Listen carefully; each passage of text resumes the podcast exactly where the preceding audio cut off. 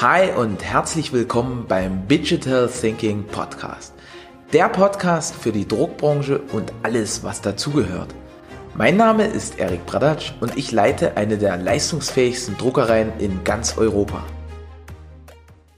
Heute im Interview Martin Weimelka. Ein augenöffnendes Interview über Erfahrung aus 20 Jahren Eventbranche, neue Acts sind wie Venture Capital und die Folgen des Berufsverbots. Achtung, das ist eine Warnung, denn dieser Podcast ist nicht so wie die anderen. Er ist sehr, sehr krass und stellenweise sogar erschreckend. Der Podcast ist nicht so positiv wie sonst und das auch zu Recht. Martin vermittelt sehr klar und deutlich die aktuelle Situation für viele Veranstalter. Wenn du Kontakte in die Politik hast, dann hilf, die Botschaft zu verbreiten, damit diese Branche nicht hinten runterfällt. Und nun trotzdem oder gerade deshalb viel Spaß beim Hören und viele Erkenntnisse. Moin, moin und herzlich willkommen zu einer neuen Ausgabe des Digital Thinking Podcast. Diesmal wieder mit einem ganz, ganz spannenden Gast, nämlich dem Martin Martel Weimelka. Der Nachname ist ein bisschen tricky. Ich habe mich da extra nochmal vorher briefen lassen.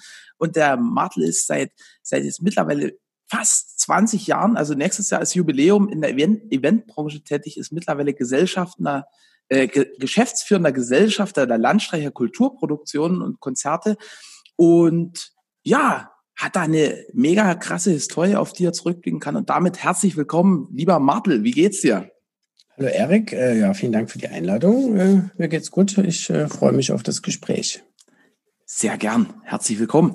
Ähm, wie starten wir denn am besten los? Also, wie gesagt, 20 Jahre Eventbranche, das ist, glaube ich, so ähnlich wie 20 Jahre Druckbranche. Also, da muss man, sagen wir mal, positiv einen mitlaufen haben. Ne? Wie, wie ist denn das so entstanden? Wie ist denn das dazu gekommen? Ähm, ich habe relativ früh schon angefangen, so Veranstaltungen zu machen im weitesten Sinne. Also von einer Weihnachtsfeier in der zweiten Klasse organisiert bis dann wirklich etwas ausschweifendere, ja, etwas ausschweifendere Geburtstagsfeiern ab dem 16. Geburtstag, so mit 150, 200 Leuten.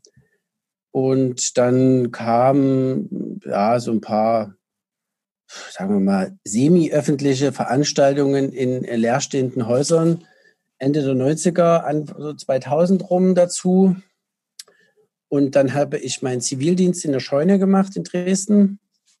Also es ist ein Kulturzentrum. Und da habe ich festgestellt, Mensch, ja, das macht ziemlich Bock.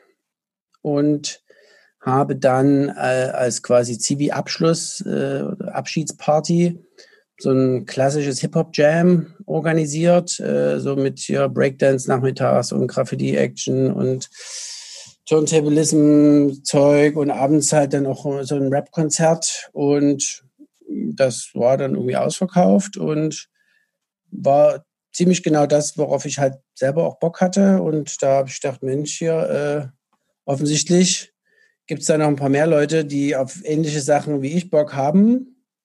Macht mega Spaß und hast du noch ein bisschen Geld verdient.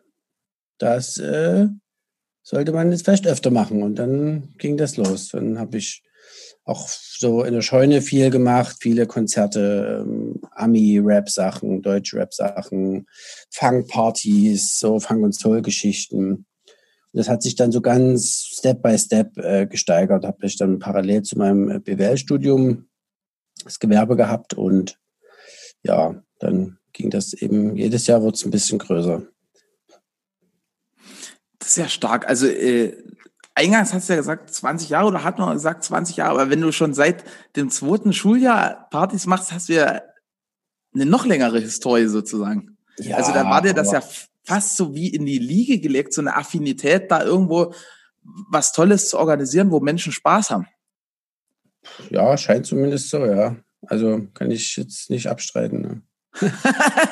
Würdest du es gerne abstreiten? Nee, also ich ja, ich würde mir jetzt nicht äh, nächstes Jahr hier äh, bei uns in der Firma einen Banner hinhängen. Äh, Gott, jetzt müsste ich mal rechnen, irgendwie 32 Jahre nach, äh, nach meiner ersten organisierten Weihnachtsfeier Jubiläum. Aber ja, äh, zumindest, ja, ist es offensichtlich, äh, gibt es ein gewisses Talent und Interesse und äh, genau. Ich bin sehr, sehr glücklich, dass ich äh, dieser Passion immer noch professionell nachkommen kann und äh, ja, es mir auch immer noch sehr viel Freude bereitet.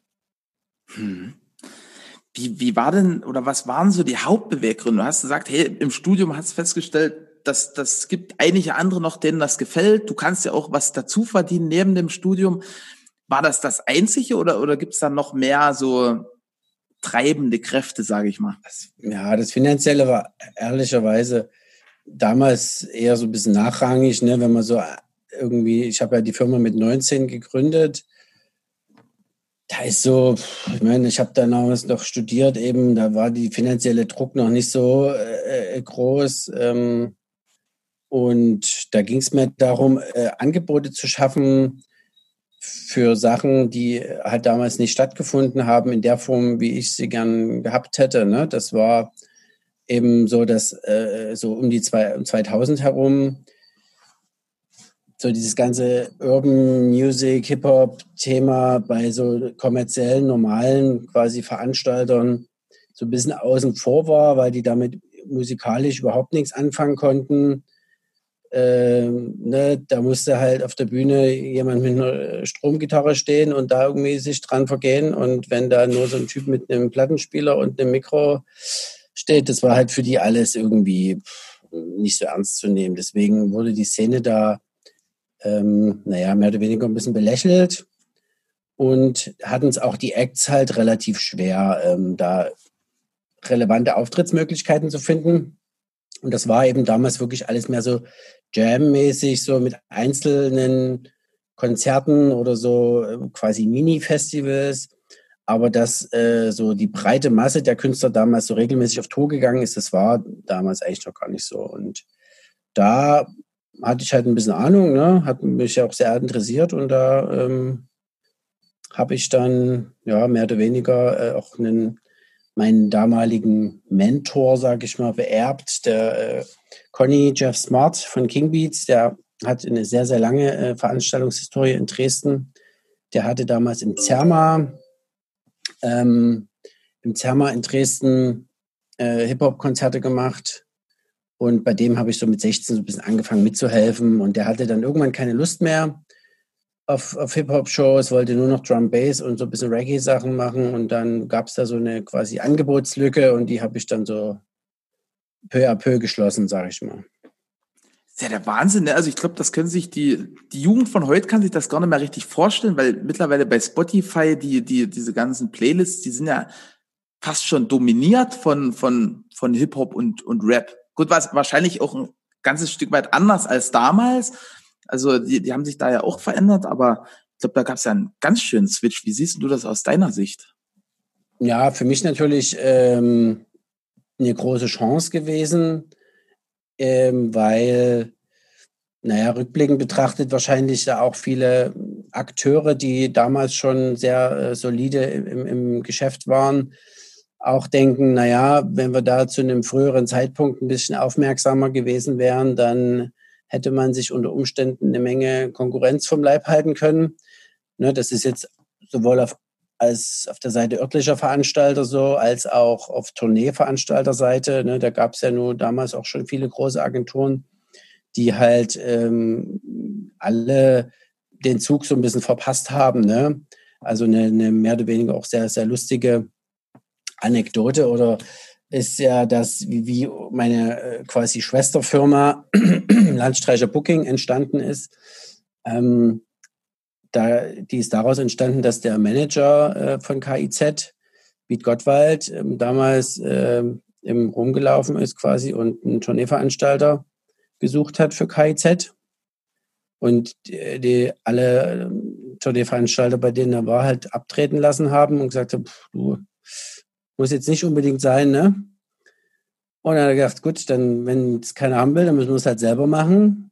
Naja, und der Rest ist äh, Geschichte. Auch da wird es sicherlich jetzt Leute geben, die sagen, ah, vielleicht damals nicht die allerschlauste Entscheidung gewesen. Definitiv, also die machen jetzt richtig Bambule, die KZ-Jungs, ne? Also ja, eben, und äh, Landstreicher Booking hat ja noch mit Anmai Kanterreit, Casper, Kraftclub, Provinz, von wegen Lisbeth etc. sehr, sehr viele andere durchaus relevante Acts äh, im, im Portfolio. Also ich bin jetzt nicht so ein Brancheninsider wie du, aber so aus meiner Sicht eigentlich alles, was Rang und Namen hat dort in, in dem Segment, ne? Ja, also was so junge ähm, Indie- und Hip-Hop-Themen betrifft, da sind schon recht äh, viele erfolgreiche Bands da im, im, im Roster, ja.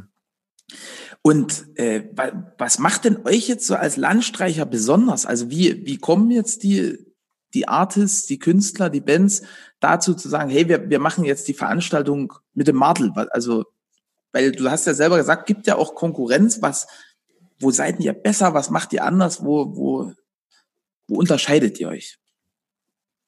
Also jetzt auf örtlicher äh, Seite, ne, als örtlicher Veranstalter, ja, also kann ich natürlich nur mutmaßen, ne, weil ich äh, die Arbeit der ähm, Kollegen en Detail jetzt natürlich auch nicht kenne. Ich kenne nur das, was uns sozusagen von Tourmanagern, Bookern, Künstlern etc. vielleicht ab und zu so gespiegelt wird, was sich unter Umständen unterscheidet. Und das ist vielleicht so ein bisschen so die Liebe zum Detail, beziehungsweise, dass wir es nicht ganz so fließbandmäßig abarbeiten. Und auch bei kleinen Shows, ähm, naja, so gewisse Standards haben, was die Nettigkeit, sage ich mal, betrifft. Also vielleicht mal ein paar Blümchen im Backstage und eine, eine Grußkarte und unser Bandbier und einfach so ein bisschen ähm, eine persönlichere Betreuung und äh, dazu vielleicht noch eine ausgeprägtere ähm, Fokussierung auf frische Themen also, dass wir relativ zeitig an so neuen Sachen dran sind, die potenziell eben eine gute Wachstumsmöglichkeit haben. Und Vielleicht ganz kleine Zwischenfrage, wie, wie macht denn ihr das? Also da gehört ja auch ein mega Gespür dazu, zu sagen, hey, das macht Sinn, mit, mit denen den Weg zu gehen und oh, das, bei denen wird eher nichts. Ja, also das jetzt äh, zu behaupten, dass, dass wir da das immer im Gefühl haben, das wäre ein bisschen vermessen. Also es ist natürlich immer auch äh, eine Wette und in gewisser Weise, naja, kann man sich das ein bisschen vorstellen wie, wie Venture Capital-Geber äh, im, im Mini-Stil. Ne? Also wir haben da halt eine Wette laufen auf, auf zehn Acts, sage ich mal, jetzt so mal runtergebrochen. Ne? Und davon werden sieben das äh, nie auf einem Niveau schaffen, wo man damit Geld verdienen kann. Äh, äh, zwei werden vielleicht so mittelgroß und ein halber Act geht dann irgendwann mal ab. Ne? Also ein halber von, von zehn? Ja, so über den Daumen. Ne? Also wir machen äh, jetzt ungefähr 200 Konzerte im Jahr und davon ähm, ist auf jeden Fall die Hälfte defizitär. Also so mal als Größenordnung. Ne? Da würde man ja sagen, wenn du die eine Hälfte weglässt, dann machst du ja richtig Schmott. Dann läuft's. Ne? Aber mhm. ganz so einfach ist es natürlich nicht, weil eben, äh, naja, es ist so ein Branchengesetz sozusagen, wenn man äh, die Themen weiterhin bearbeiten möchte, die halt äh, ertragreich sind, dann muss man eben auch äh, von den jeweiligen Bookern, Agenturen, Managements auch die Aufbauthemen mitmachen. Und das ist sozusagen das Solidarprinzip der Konzertbranche. Mhm. Das ist direkt wie so ein ungeschriebener Kodex, oder? Ja, weil ähm, das ist ja, wird, sage ich mal, so ein bisschen von oben nach unten durchgereicht. Ähm, kannst du dir so vorstellen, Manager XY hat eine Band, die abgeht, eine, die so mittelgut ist und fünf, die irgendwann vielleicht mal was werden könnten. Hm. Und der geht zu einer Tourneeveranstalter und sagt, hier, guck mal, ich habe hier eine Band, die verkaufen richtig Tickets und äh, die anderen auch äh, so ein bisschen und dann habe ich noch ein paar Aufbauthemen. Kannst du gerne alle betreuen, äh, müsstest du aber natürlich auch alle ein bisschen unters Volk kriegen. Ne? Und damit kommt dann wiederum dann der Booker zu uns und sagt, hier, guck mal, ihr könnt hier die Band machen, die richtig Tickets verkauft, wo vielleicht auch mal ein paar Euro stehen bleiben. Aber dafür müsstet ihr bitte auch mal hier noch die Aufbauthemen mit äh, äh veranstalten, wo dann vielleicht nur 20, 70 oder 100 Leute kommen und und sag mal so, über den Daumen kann man sagen, dass alles, was unter 200 Leute ist, man da eigentlich immer Geld mitbringt. Also es, wir können keine Veranstaltungen mit weniger als 200 Leuten veranstalten, wo wir ähm, Geld verdienen. Das ist quasi ausgeschlossen. Krass. Jetzt ist es ja so, ähm, wir, wir nehmen das jetzt auf zu Corona-Zeiten. Ähm, ist das so die, die krasseste Krise, die du, die du mitbekommst, oder gab es da schon mal was Schlimmeres in der Branche? Und, nee, auf keinen ähm, Fall. Also was Schlimmeres als das wäre wahrscheinlich jetzt für unsere Branche ne, nur quasi wirklich ein, äh, ein Krieg äh, auf deutschem Territorium, sag ich mal. Also äh, wo wirklich die, die, oder keine Ahnung, ja, also wirklich für uns, wenn man es jetzt wirklich ganz rein nur auf die Veranstaltungsbranche bezieht, ist es ja quasi Berufsverbot. Also, mhm. und das seit 15. März. Ne? Und das halt wahrscheinlich auch noch, also das ist es ja, ne? die, die Ungewissheit ist weiterhin das Zermürbendste für sehr viele. Und also eine größere Krise, als dass eine ganze Branche nicht arbeiten darf, ist eigentlich nicht vorzustellen. Also außer, dass es den allermeisten trotzdem, ne, die sind gesund und, und äh, sind zumindest die letzten Monate vielleicht irgendwie über die Runden gekommen, aber man merkt schon, äh, dass, äh, ja, dass es mittlerweile auch sehr vielen gesundheitlich zusetzt. Also was man so hört unter Kollegen, ne, dass da eben doch Alkoholismus, Depressionen etc., auch teilweise Suizide schon zugenommen haben. Ne? Das ist dann echt, echt traurig. Aber meistens ist ja in den Krisen so, dass da, dass sich da irgendwas sortiert, dass man nochmal nachdenkt, so bescheuert sich das anhört. Also ist ja bei uns genauso. Ne? Wir haben ganz, ganz viele Sachen, die hatten wir vorher nie auf dem Zettel. Und wir sind da ja zwar nicht ganz so stark betroffen wie jetzt im Events, weil wir noch ein bisschen was halt drucken können, aber das war halt oder ist nach wie vor einer unserer großen Standbeine, alles was Veranstaltungen, Messen und so. Und also was sind da so deine Learnings? Also warum ähm, gehst du da also gefühlt besser damit um oder anders damit um? Ich weiß zum Beispiel ja von den, von den Picknickkonzerten, wo ihr, du hast ja selber angesprochen, so kleine Veranstaltungen sind in der Regel nicht so profitabel, wenn, wie wenn du dort jetzt einen L-Punk komplett voll machst, ne? Ja, das war mehr ein, naja, eine Beschäftigungstherapie äh, auch fürs Team und äh, so eine Möglichkeit, äh, nochmal was auszuprobieren, weil wir einfach diese Autokino-Sachen gesehen haben und für uns dann festgestellt haben, dass wir das nicht so richtig sehen, dass eine, ein Konzertformat, in dem ein Auto die Zugangsvoraussetzung ist, im Jahr 2020 die richtige Antwort auf so eine Krise sein soll, weißt du? Und da haben wir überlegt, was könnte denn eine, sage ich mal, zeitgemäßere, aus unserer Sicht, äh, zeitgemäßere Variante sein. Und da sind wir darauf gekommen und haben einfach wirklich einfach gemacht. Also das war jetzt weder besonders toll kalkuliert. Äh, noch hatten wir da jetzt die wahnsinnige äh, irgendwie Brand Awareness Kampagne im Kopf oder so. Das war einfach nur, ja, wir wollen irgendwie wieder was machen ha? und wir wollen unsere Dienstleister irgendwie wieder so ein bisschen denen auch eine Perspektive geben und, und äh, die haben uns da wirklich alle auch mega unterstützt. Äh, das, das war auch einfach toll zu sehen ja, dass da einfach auch ne, der Zusammenhalt in der Branche schon da ist und dass es da auch, ähm, ja, einfach, man merkt, dass es nahezu alle Akteure in der Branche wirklich nicht wegen Geld machen. Also klar, das muss irgendwie stimmen und das ne, ist ein wichtiger Aspekt. Aber gerade jetzt merkt man ja, dass so viele Leute trotzdem in der Branche bleiben wollen, obwohl es denen wirklich dreckig geht und, und diese Unsicherheit zermürbend ist.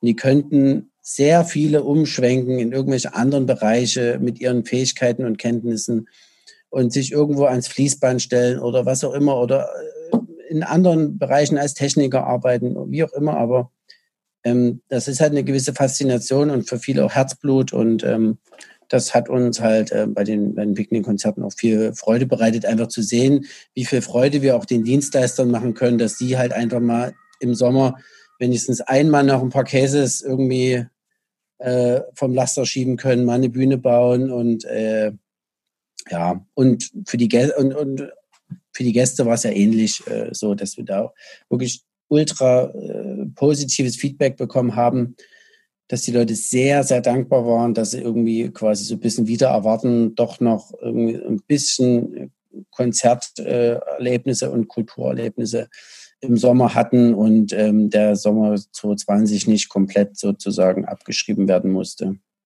Hm. Also das spüre ich auch ganz deutlich, dieses, dieses Herzblut, diese Begeisterung, so dieses, also schon so ein bisschen positive Gestörtheit von ganz vielen. Also sehe ich auch bei uns in der Branche, ne, da, die, die, die halt da sind, die, die sind so, boah, wir, wir gehen da durch, wir, wir kommen dann am Ende, anderen Ende irgendwie höchstwahrscheinlich besser raus, als wir rein sind, weil wir ganz, ganz viel gelernt haben. Und Wenn ich da vielleicht ganz kurz noch einhaken kann, das ja, war ja deine Ursprungsfrage, diese Learnings aus der Krise. Also ich muss sagen, für die, für die Branche ist es schwer, da jetzt so wirklich viele positive Sachen zu finden. Also äh, vielleicht im privaten Bereich war es für viele schön, weil die äh, meinen ganzen Sommer zu Hause waren. Ne? Ganz viele sind ja dann den ganzen Sommer auf Festivals unterwegs und generell wurde halt so ein bisschen mein Gang zurückgeschalten und es ist ja doch eine sehr, sehr schnelllebige, sehr dynamische Branche und äh, immer hoher Druck auf allen Seiten. Ähm, das war sicherlich mal vielleicht ganz angenehm, aber jetzt so strukturell, denke ich, wird das, äh, also kann ich gerade noch nicht so richtig die positiven Seiten sehen. Also vielleicht langsam findet so eine bisschen bessere Sichtbarkeit der Branche in der Politik statt. Ähm, hat ja jetzt auch ein halbes Jahr gedauert, bis wir soweit sind, dass, dass die Politik vielleicht langsam anfängt, wirklich den gesamten Umfang der Wertschöpfung dieser Branche zu erkennen. Oder erstmal zu erahnen, ne? Ja, ja. Und das, das vielleicht, ja, das kann man vielleicht so als positiven Aspekt sehen, dass es ein deutlich stärkeres Bewusstsein jetzt gibt in der Branche, wie wichtig Vernetzung, ist, wie wichtig Verbände sind und wie wichtig es ist, dass man wirklich zusammenarbeitet und gerade gegenüber ähm, der Politik halt geschlossen auftritt, weil eben Entscheidungsträger aus der Politik nicht mit 2000 Solo-Selbstständigen verhandeln wollen, sondern eben lieber äh, mit einem Typi von der Lufthansa sagen, hier, bumm, hast du die Kohle, lass mich in Frieden, jetzt kümmere dich. Ähm, so ist es eben bei uns nicht. Äh, und das ist uns ja jetzt ein bisschen zum Verhängnis geworden. Ne? Und ich denke, das haben jetzt viele verstanden, dass äh, auch wenn das jetzt nicht so Rock'n'Roll ist, wie, wie man das vielleicht gern hätte, aber Verbandsarbeit, äh, organisieren sich, äh, ist, ist wirklich wichtig. Und selbst jetzt in der Kulturförderung sieht, sieht man ja, ähm, dass diese ganzen klassischen Häuser, die ganzen Buden, die sowieso schon institutionell gefördert sind, Opern, Theater etc., die kriegen auch jetzt wieder den Mammutanteil äh, der Förderung, obwohl die ja quasi eh mehr oder weniger Staatsbedienstete sind. Und ähm, die freie Konzertwirtschaft, Festivalwirtschaft, die dürfen sich dann halt um die, um die anderen übrig gebliebenen Krümel kloppen. Und das ist halt, sorry, ähm, ja, das ist äh, natürlich auch ein Ergebnis von jahrelangem äh, Lobbyismus, ne, der halt auf, von unserer Seite aus nicht stattgefunden hat. Hm. Also gehe ich, gehe ich total mit. Mir war auch so die, die Tragweite oder die Wichtigkeit von, von Verbänden bis vor kurzem nicht bekannt. Also ich habe dann ganz, ganz interessantes Interview auch mit dem Jan Kalbfleisch geführt von der Farmab. Die, die machen sich da auch ganz stark. Ja. Seid ihr auch mit im Farmab oder ist, ist das ein anderer Verband? Ja, wir sind äh, im BDKV äh, äh, Mitglied. No. BDKV. Mhm.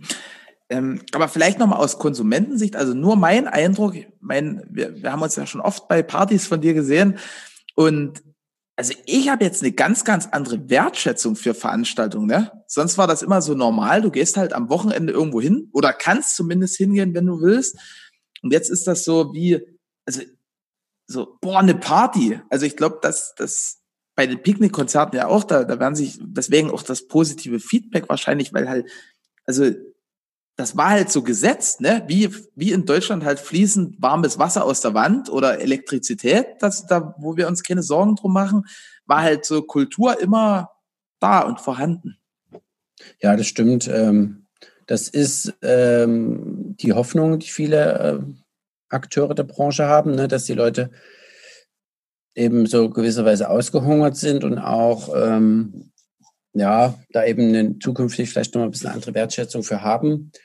Ich bin dann noch so ein bisschen indifferent, äh, was die Einschätzung betrifft, weil ich schon auch höre, dass Leute, die vielleicht sehr regelmäßig weggegangen sind, ähm, dann jetzt durch die erzwungene Pause feststellen, naja, ging irgendwie auch, habe einen Haufen Kohle gespart, war mehr zu Hause, auch immer, ähm, habe weniger gesoffen, dafür mehr Sport gemacht. Äh, keine Ahnung. Äh, das gibt es schon auch. Und es gibt auch natürlich Leute, die vielleicht eh ein bisschen hypochondrisch veranlagt sind, die unter Umständen Vorerkrankungen haben etc., die schon sehr, sehr verunsichert sind und dann auch, wenn es quasi von offizieller Seite heißt, kann wieder losgehen, unter Umständen noch eine Weile brauchen, um wieder äh, ja, in ähnliche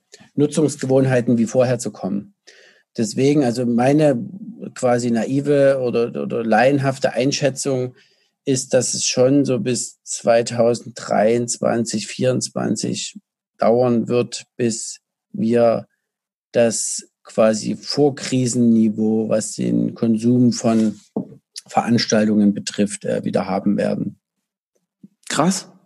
Und, und gibt es zu dem Thema auch, auch so irgendwie eben von den Verbänden Gesamtbefragungen des Marktes oder, oder ist das jetzt nur deins? Ist nur wirklich ganz so meine, meine Einschätzung, weil. Gefühl.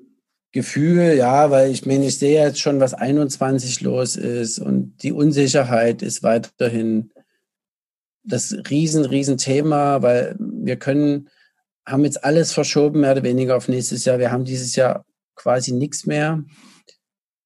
Und die Leute kaufen halt auch nichts mehr. Ne? Also egal, was du kannst jetzt äh, gefühlt sonst wen rausstellen, in Vorverkauf stellen für nächstes Jahr. Die Leute kaufen nichts, weil diese Unsicherheit einfach da ist. Die wissen nicht, äh, ob es dann nächstes Jahr wirklich stattfindet, ob es früher stattfindet, ob die Festivals im Sommer stattfinden, ob Air-Konzerte im Sommer stattfinden. Und wenn ja, in welcher Form?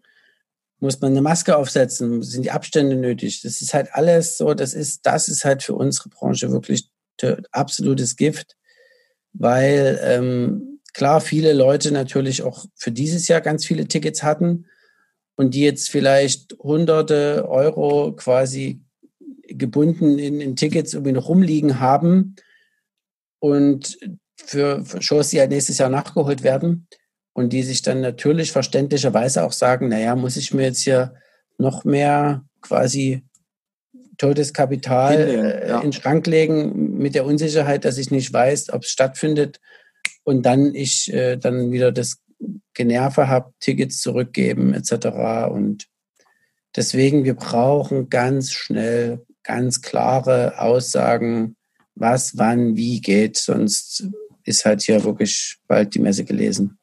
Hm.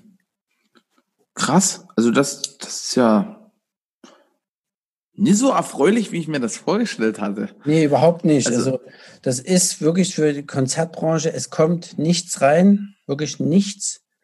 Und es geht bisschen was raus, weil man natürlich Tickets erstattet. Ne? Also Leute eben dann sagen, okay, ich kann an dem Tag nicht, an dem es nächstes Jahr nachgeholt wird, oder ich will da auch nicht, oder ich bin schwanger, oder ich brauche die Kohle jetzt. Ähm, und ähm, das ist schon, ist schon äh, ziemlich dramatisch. Und wie, wie ist das mit, also kann man das irgendwie, jetzt mal ganz blöd gefragt, umgehen? Also zum Beispiel ähm, so, ein, so ein Festival in, in Schweden abhalten oder so, ne? Also ich weiß nicht, dort, dort, dort ist das ja völlig anders von den Regularien. Oder auch in anderen Ländern hinter der Grenze. Ja, würde vielleicht gehen, aber das ist, ähm, also erstmal sind wir örtlicher Veranstalter. Ne? Mhm. Örtlich heißt halt auch, dass man einigermaßen vor Ort ist. Ähm, und das heißt für uns halt ostdeutscher Raum, äh, außer Berlin und Potsdam. Ähm, klar könnte man auch überlegen, ob man dann irgendwie in Tschechien kurz hinter die Grenze geht. Aber ich sag mal, wir machen das ja äh, jetzt, äh, also haben ja auch eine gewisse Unternehmensgröße, wo dann auch, äh, wenn dann dort was passieren sollte, der Image-Schaden unter Umständen so groß ist, dass wir dann dort das Wissen, was man dann bei so einer einzelnen Show oder einer Showreihe verdienen kann, da nicht in Relation steht. Und das ist ja auch nicht unser Ansinnen, jetzt hier äh, äh auf Biegen und Brechen die Beschränkungen zu unterwandern. Ne? Mhm. Ob die sinnvoll sind oder nicht, kann ich nicht einschätzen. Da bin ich halt nicht Experte genug. Ähm, und das ist ja auch das, was beispielsweise ähm, gestern bei der Alarmstufe Rot-Demo äh, immer wieder betont wurde, ne? dass die Branche jetzt nicht per se diese Beschränkungen äh, kritisiert oder dagegen aufbegehrt. Ähm, da gibt es sicherlich ein breites Spektrum an Einschätzungen dazu.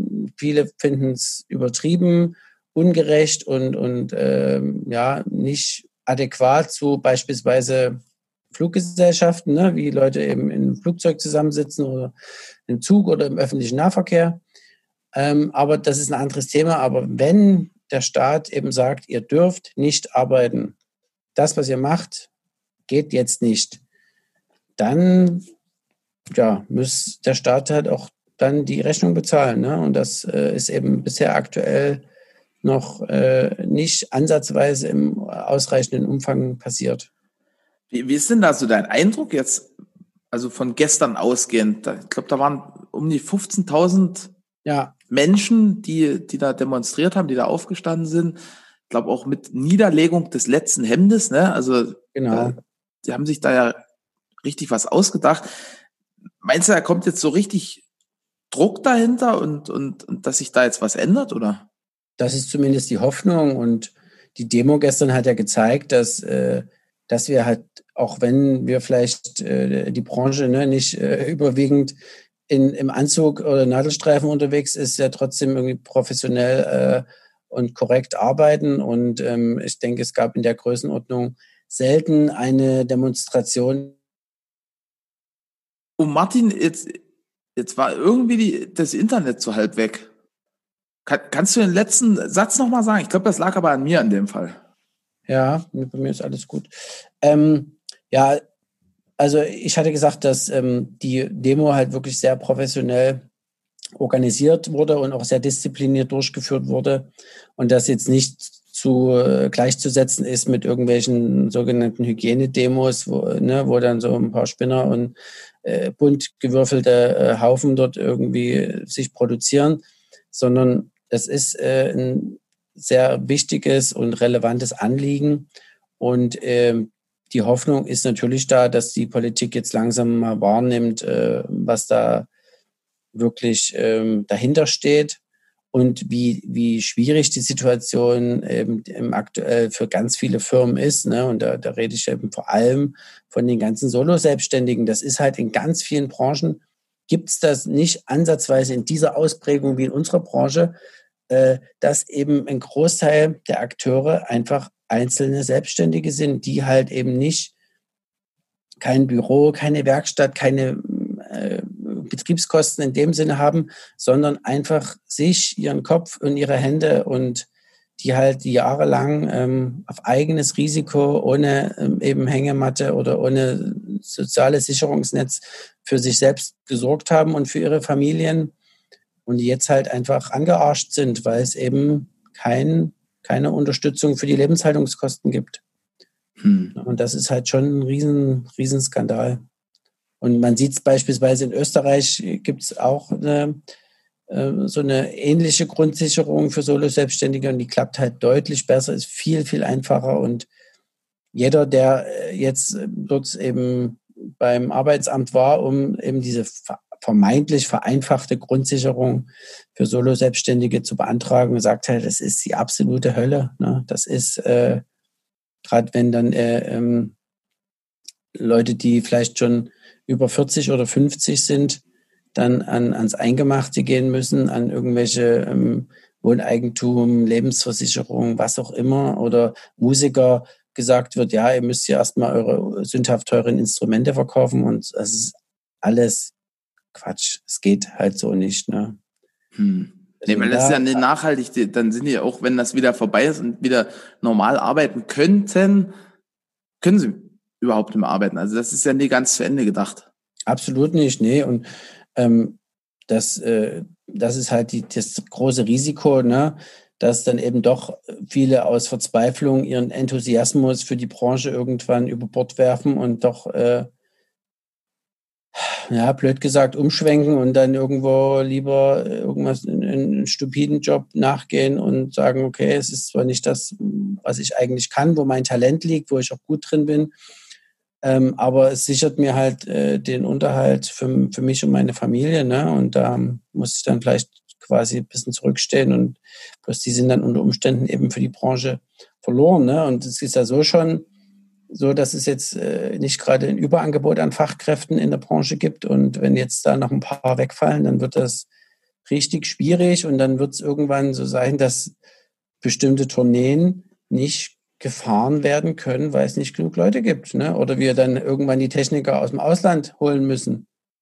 Hm. Also das äh, gab es ja jetzt schon, so beispielsweise bei der Rammstein-Tour, dass da selbst Hands, ne, was ja nur quasi in der Pyramide die einfachsten Tätigkeiten sind, mussten dann aus Ungarn und, und, und sonst woher rangekarrt werden, weil die, weil die so viele Helfer brauchten, eben für das Bühnen, für Bühnenbauen etc. Ähm, und selbst dafür hat man eben in Deutschland nicht mehr genügend Leute gefunden, die das machen wollen. Krass. Also steuern wir eigentlich auf eine gewisse Marktbereinigung zu, aber die dann mh, hm, nicht unbedingt nur Positives mit sich bringt.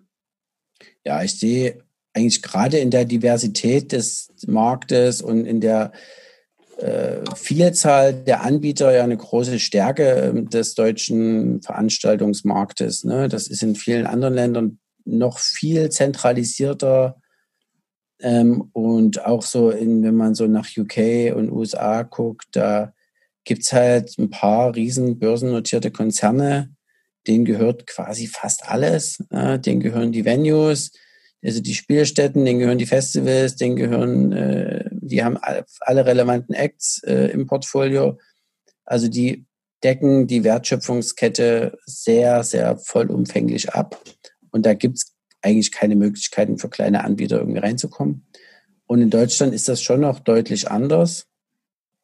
Und ähm, das ist natürlich die Riesengefahr, ne, dass die großen äh, Aktienkonzerne jetzt dann auch so ein bisschen auf Einkaufstour gehen, ne, an sich eben unter Umständen Spielstätten oder Veranstalter einverleiben oder auch Bands abgraben, in denen sie jetzt die Notsituation ausnutzen und einfach sagen, hier läuft gerade nicht so doll, aber hier guckt mal, habt ihr schon mal einen Koffer Geld, äh, könnt ihr die nächsten fünf Jahre ab, abarbeiten sozusagen mit verschiedenen Tourneen.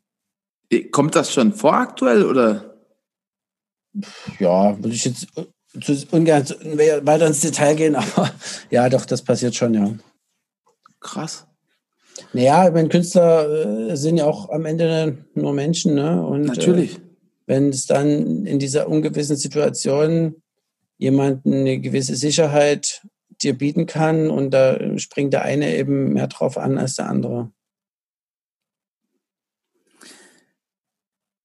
Wie, wie können wir denn da supporten? Also wenn das jetzt jemand hört, der sagt, hey, ich habe da eine Idee, was, was ist denn das?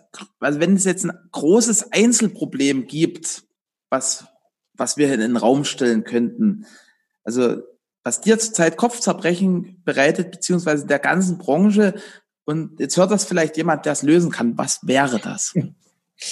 Naja, das, was ich äh, vorhin oder jetzt schon mehrfach angeschnitten hatte, diese Unsicherheit muss halt äh, beendet werden. Das ist mir bewusst, dass es halt ähm, schwierig ist, auch für die politischen Entscheidungsträger. Aber wir haben jetzt ein halbes Jahr lang die Füße stillgehalten und irgendwann ist halt gut. Ne? Und wir sind halt auch eine Branche, die nicht von heute auf morgen äh, agieren kann. Ne? Wir können jetzt nicht, wenn die uns sagen, ja, okay, wir können ab nächsten Monat wieder loslegen, volles Rohr, das nützt uns halt gar nichts, ne? weil mhm. äh, eben so große Veranstaltungen brauchen ähm, zeitlichen Vorlauf und wir brauchen gewisse Vorverkaufszeiträume, damit die Leute eben äh, auch Zeit haben, quasi für die Tickets zu sparen, die zu verschenken etc. Ähm, wir brauchen langfristige Planungssicherheit und das ist das A und O. Und bis dahin, bis äh, eben wir wieder wie die ganzen Jahre vorher für uns selbst sorgen können, bis dahin muss halt der Staat ähm, da in die Bresche springen und entsprechend die finanziellen Ausfälle kompensieren. Gehen wir jetzt mal davon aus, äh, egal ob das jetzt 2021, 2022 oder 2023 ist, ähm, dass wir wieder, sagen wir mal, ein geordnetes Fahrwasser gelangen. Und, hm. und naja, vielleicht also, auch für die, für Sorry, wenn ich dich da kurz unterbrechen muss. Also, wenn du diese Zeitschiene aufmachst, also alles, was äh, später als äh, quasi Sommer 2021 ist, da wird es die Branche in der Form nicht mehr geben. Ne? Also das ist ja völlig klar, dass ähm, hier nicht eine ganze Branche über ein Jahr lang äh, ohne jegliche Einnahmen am Leben erhalten werden kann. Also das wird nicht passieren. Das ist, also habe ich von ganz vielen Kollegen gehört. Also wenn die Festivals nächstes Jahr nicht stattfinden können, wird es da schon den überwiegenden Teil entschärfen.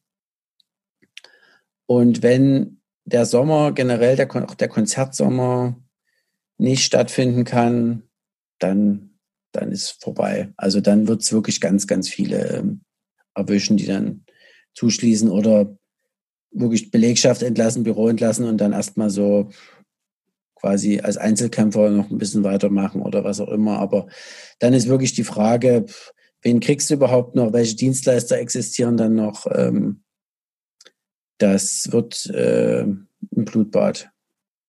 Wie? Dann drück mal einfach mal beide die Daumen, dass das nicht so wird, wie du das skizzierst, sondern irgendein totales Optimalszenario eintritt. Also ich bin ja immer so ein, so ein grenzenloser Optimist. Und äh, was, was braucht man aber in deinen Augen so an Fähigkeiten, um jetzt weiterhin durchzuhalten, dort gut durchzukommen, vielleicht sogar ähm, irgendeinen Weg zu finden, sozusagen auch in dieser schwierigen Phase Einnahmen zu generieren? Also was, was sind so die Eigenschaften, die die Marktteilnehmer mitbringen müssen derzeit? Oder auch darüber hinaus?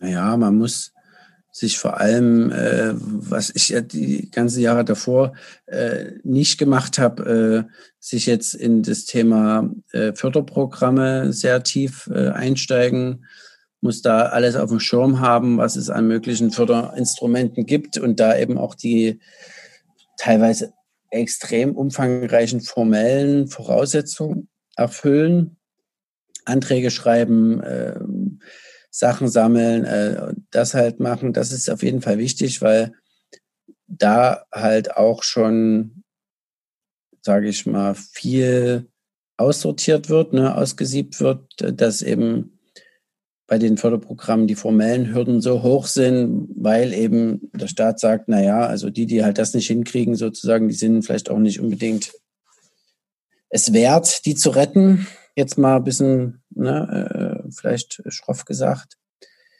Das ist wichtig. Ansonsten, naja, muss man natürlich äh, ist es von Vorteil, wenn man vorher einigermaßen solide gewirtschaftet hat und äh, auch da sich eine gewisse Kriegskasse, sag ich mal, ähm, gebildet hat, weil sage ich mal, Krisen kann es immer geben. Ne? Und, und gerade in unserer Branche, die halt extrem risikobehaftet ist, ähm, ist es so, dass da äh, vielleicht auf Veranstalterseite zumindest viele äh, sich so ein bisschen Puffer äh, irgendwie hingelegt haben, weil es eben immer mal sein kann, ne? wenn du mal einen scheiß Sommer hast und viele große Konzerte und davon eben viele irgendwie vielleicht nicht so verkaufen, wie du das vielleicht dir erhofft hast, dann hast du ganz schnell mal ein Jahr, wo du auch mal irgendwie sechsstellige Verluste hast.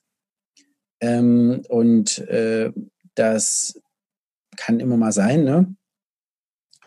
Ähm, und deswegen äh, macht das natürlich immer Sinn, da in gewisser Weise auch gewappnet zu sein. Aber gerade bei den Dienstleistern, die natürlich äh, über die ganzen Jahre eher äh, wenig Risiko hatten oder vielleicht mal mehr Aufträge, mal weniger Aufträge, aber es tendenziell, muss man ja sagen, ging es die ganzen letzten Jahre ja für alle Dienstleister nur nach oben.